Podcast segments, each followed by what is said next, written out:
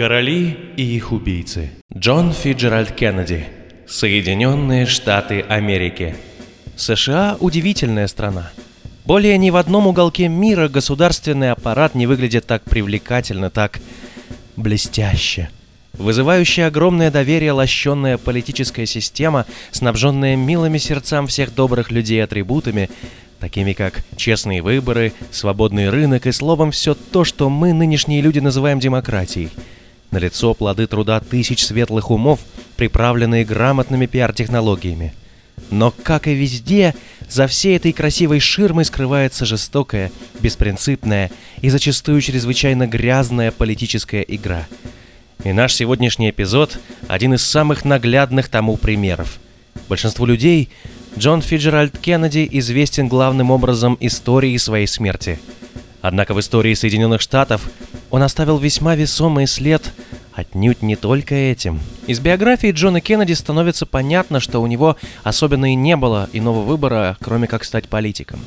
Он появился на свет в семье бизнесмена и политического деятеля Джозефа Патрика Кеннеди и его супруги Родзы Фиджеральд, занимавшейся благотворительностью. Свое имя Джон получил в честь деда Джона Фрэнсиса Фиджеральда, который был мэром Бостона и считался одним из самых красноречивых политиков страны. Кстати, и по отцовской линии у будущего президента были в основном политические деятели. Джон был вторым ребенком в семействе Кеннеди, но далеко не последним. У Розы и Джозефа родилось 9 детей. Мальчик много болел и рос довольно хилым. Он даже мог умереть от скарлатины в раннем детстве. Да и в школьные годы Кеннеди большую часть времени проводил на больничной койке – но при этом подросток был спортивным, любил играть в бейсбол и баскетбол, увлекался легкой атлетикой. В старших классах юноша имел репутацию неорганизованного и несерьезного ученика, который ведет себя вызывающе и по-бунтарски. Из высших учебных заведений в биографии Джона Кеннеди значатся Гарвардский университет, Лондонская школа экономики и политических наук и Принстонский университет. Но из-за постоянных болезней с первого раза он не окончил ни один из них. Молодому человеку в свое время даже поставили диагноз лейкемия, во что он не поверил и оказался прав. Позднее Джон вновь становится студентом в Гарварде и на этот раз относится к учебе со всей серьезностью. Он увлекся политологией и историей, преуспел в студенческих обществах, продолжал активно заниматься спортом. После получения диплома Джон Кеннеди решил продолжить образование и отправился изучать право в Ельский университет – но началась Вторая мировая война, и воспитанный на патриотизме и самопожертвовании парень идет в армию. Из-за плохого здоровья его могли не принять вооруженные силы, но Джон чуть ли не единственный раз в своей жизни использовал авторитет семьи, чтобы добиться своего. Причем будущий президент Джон Кеннеди не собирался отсиживаться в управлении, а стремился участвовать в военных действиях. В итоге Кеннеди прошел всю кампанию на Соломоновых островах – в качестве командира торпедного катера PT-109. Существуют подтвержденные исторические факты, что в боях Джон Фиджеральд Кеннеди проявил героизм. О подвигах его команды писали в газетах. Сам Джон был награжден множеством военных наград.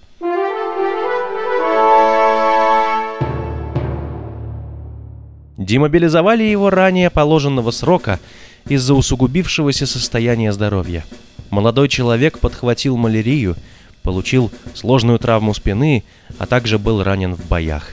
Вскоре после увольнения из вооруженных сил Кеннеди занялся журналистикой, но потом согласился на уговоры отца и окунулся в политическую жизнь страны.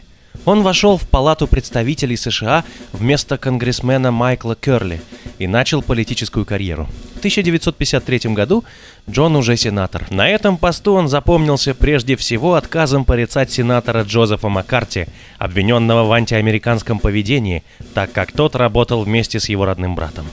Впоследствии Кеннеди скажет, что выполнил обычную для политика норму ошибок.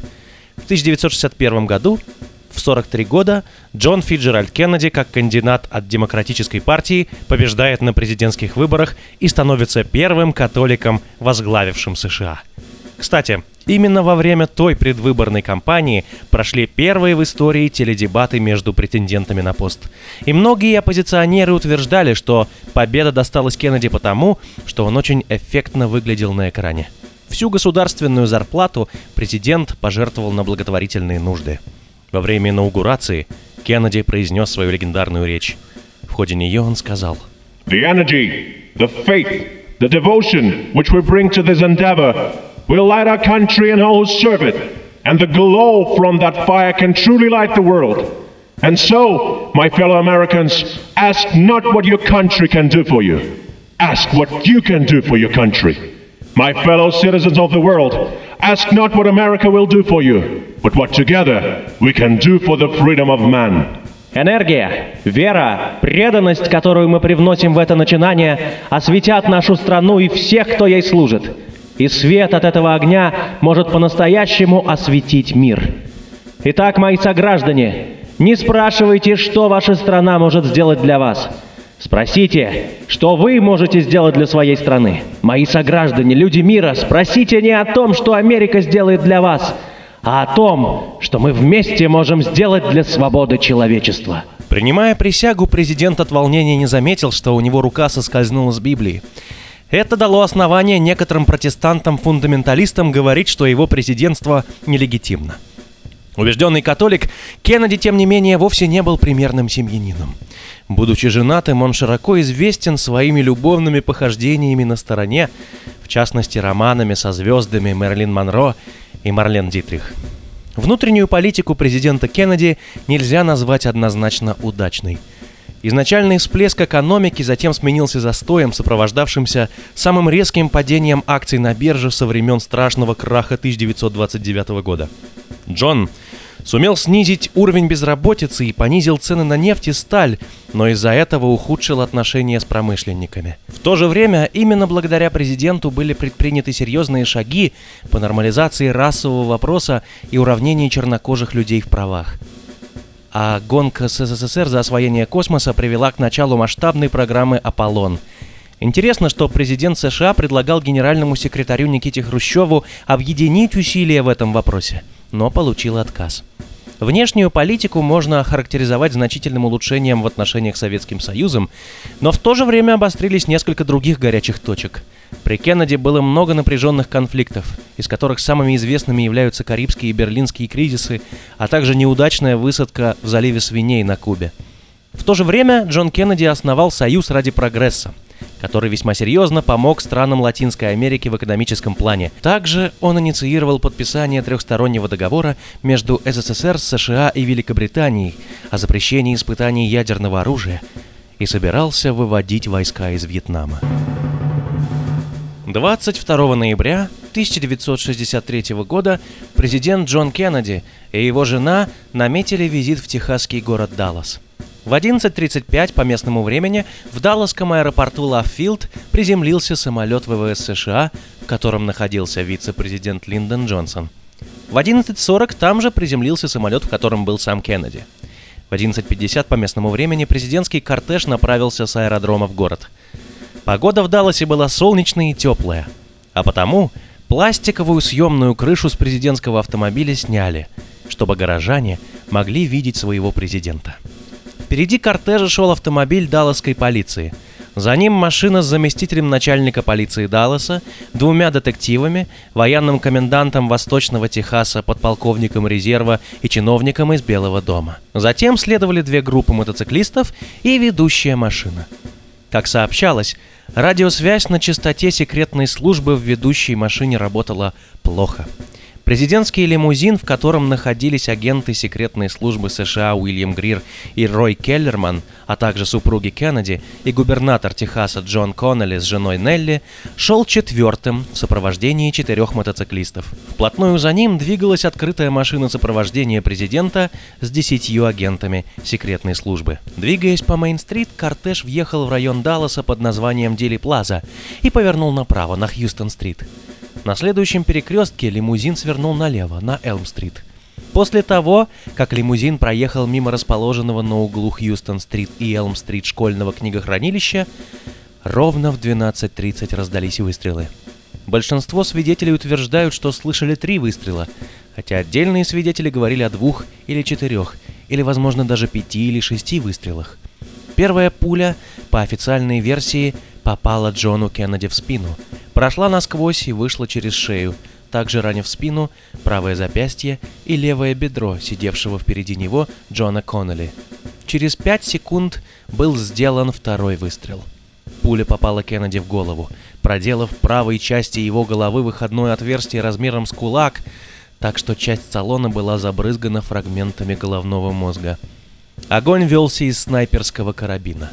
Кортеж президента немедленно ускорился, и через пять минут Кеннеди был доставлен в Парклендский госпиталь, расположенный в четырех милях от места ранения. Осмотревший Кеннеди врач определил, что он еще был жив и предпринял первые меры по оказанию экстренной помощи. Чуть позже прибыл личный доктор Кеннеди Джордж Грегори Баркли. Но в тот момент уже было очевидно, что попытки спасти президента были безрезультатны. В 13.00 была официально зафиксирована смерть, наступившая в результате ранения головы.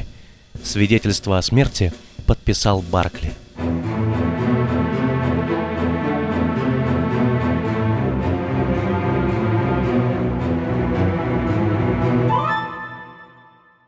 По подозрению в убийстве Кеннеди был арестован бывший морской пехотинец Ли Харви Освальд.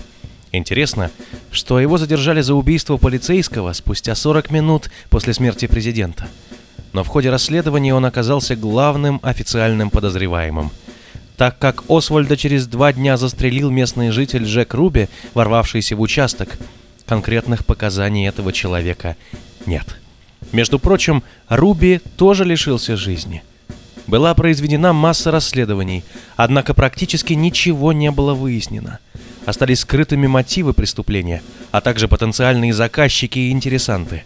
Версий существует масса, в том числе и обвинительные по отношению к коммунистам, ЦРУ, мафии и даже самому Линдону Джонсону. Но внятных доказательств ни одной из версий нет и по сей день. Это одно из самых загадочных убийств не только в истории США, но и во всей мировой истории. Короли и